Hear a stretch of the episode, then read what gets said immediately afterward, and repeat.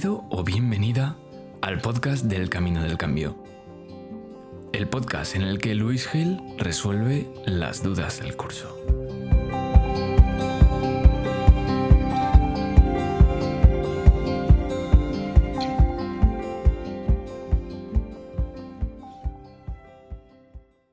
Hola, ¿qué tal? Bienvenido, bienvenida de nuevo a un episodio más del podcast El Camino del Cambio. Aquí, como siempre, reflexiones, dudas sobre que se van generando en el programa El Camino del Cambio, en ese programa de transformación, de integración emocional eh, que tienes en caminodelcambio.es, pero en el fondo resolviendo dudas y cuestiones que a todas las personas que trabajamos o que estamos haciendo nuestros propios procesos de, desarrollo, de, transformación emocional, pues yo creo que, nos pillan muy de cerca y que nos viene bien conocer.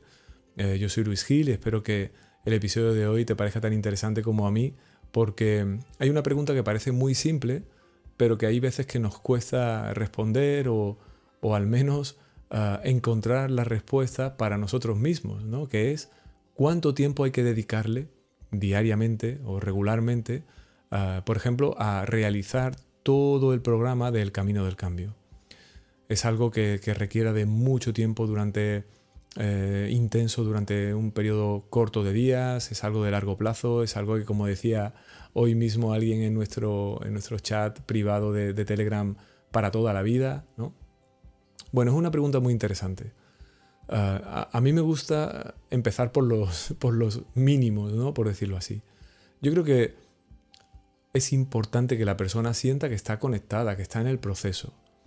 Eso indica que cuando uno empieza el programa no deba, no pueda saltarse ni un día en el que esté, digamos, dándole cierta atención? Pues claro que no. Al final, a mí me gustaría dejar muy claro que lo más importante cuando uno está eh, trabajándose interiormente, ya sea en este programa, en el Camino del Cambio o en cualquier otro, es que haya un equilibrio entre el compromiso que yo le pongo a mi propio proceso de desarrollo y también la presión que me pongo para ir avanzando etapas o ir alcanzando ciertos hitos de, trabajo diario.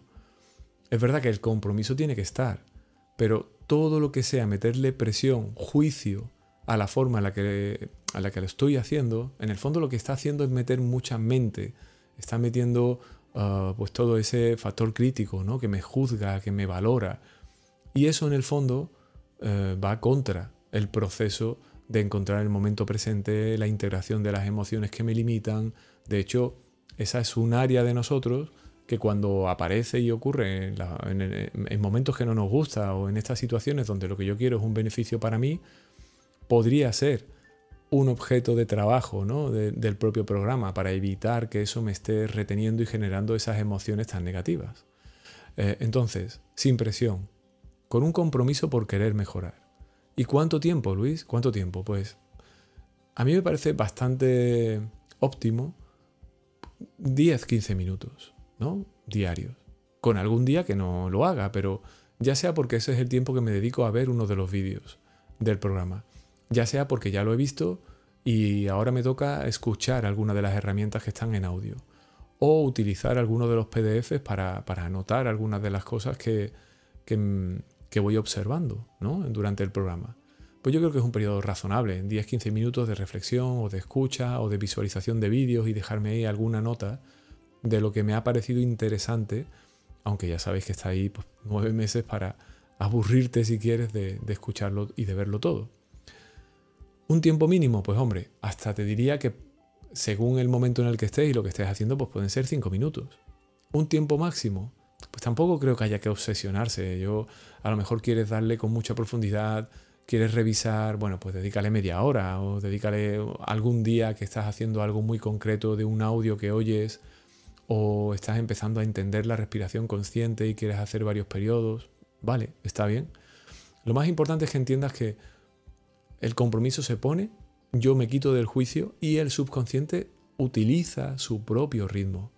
Eh, ha habido casos, y, lo tenéis, los tenéis ahí en el, en el chat privado, de personas que han empezado con un ritmo más intenso, que incluso han sufrido ese propio proceso de, de autoexigirse, de presionarse y que sin embargo luego han decidido que algo les llamaba para hacerlo de forma diferente, para irlo haciendo con, el mismo compromiso, pero siendo más benévolo con, uno mismo, dándole los tiempos que vayan apareciendo, eh, sin presión, y que entonces se empieza a dar un proceso de transformación muy importante. Por eso te digo que eh, no, no, no nos presionemos. Compromiso, dedicación, la necesaria, saboreemos el proceso, disfrutemos el camino.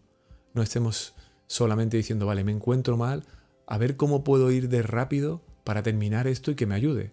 Porque cuando lo hago de esa manera, no voy a conseguir ir avanzando al ritmo y, y profundidad que eso requiere para que tu propio subconsciente te pueda permitir, pues, mover, no sé cómo expresar, ¿no? Manipular, integrar, fundir esas emociones y refundirlas en algo nuevo, útil y que sea pues esos recursos que se están encontrando las personas que están allí y que comienzan a, a observar un poco incrédulos que empiezan a aparecer en su vida, que forman parte de su vida y de una forma bastante natural, ¿no? como si no tuvieran que llamarlos, sino que, aparecen allí.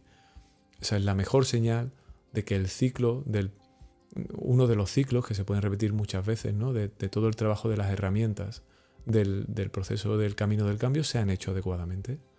Y ahí son los propios resultados los que te van a dar, eh, no, te digo ya el juicio, pero el baremo de en qué punto estás.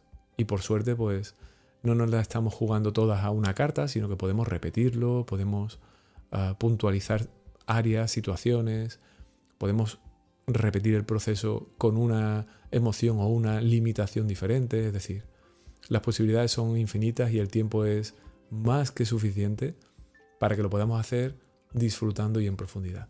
Así que nada, espero que si tú también, pues no sé, haces meditaciones o haces otras cosas y estás pensando, ¿cuánto tiempo sería el idóneo? Yo creo que puede aplicar igual. Este, este comentario puede aplicar igual.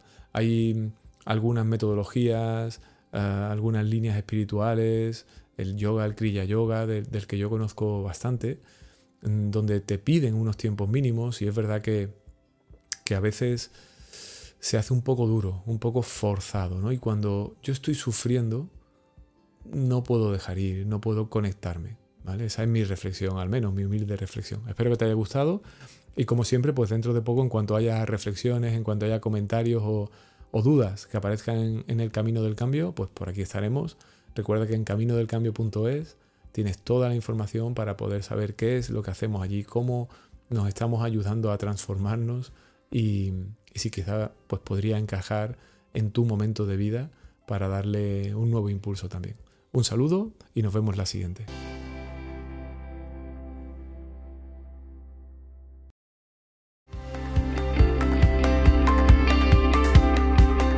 Gracias por ser parte del Camino del Cambio. Te esperamos en el siguiente episodio.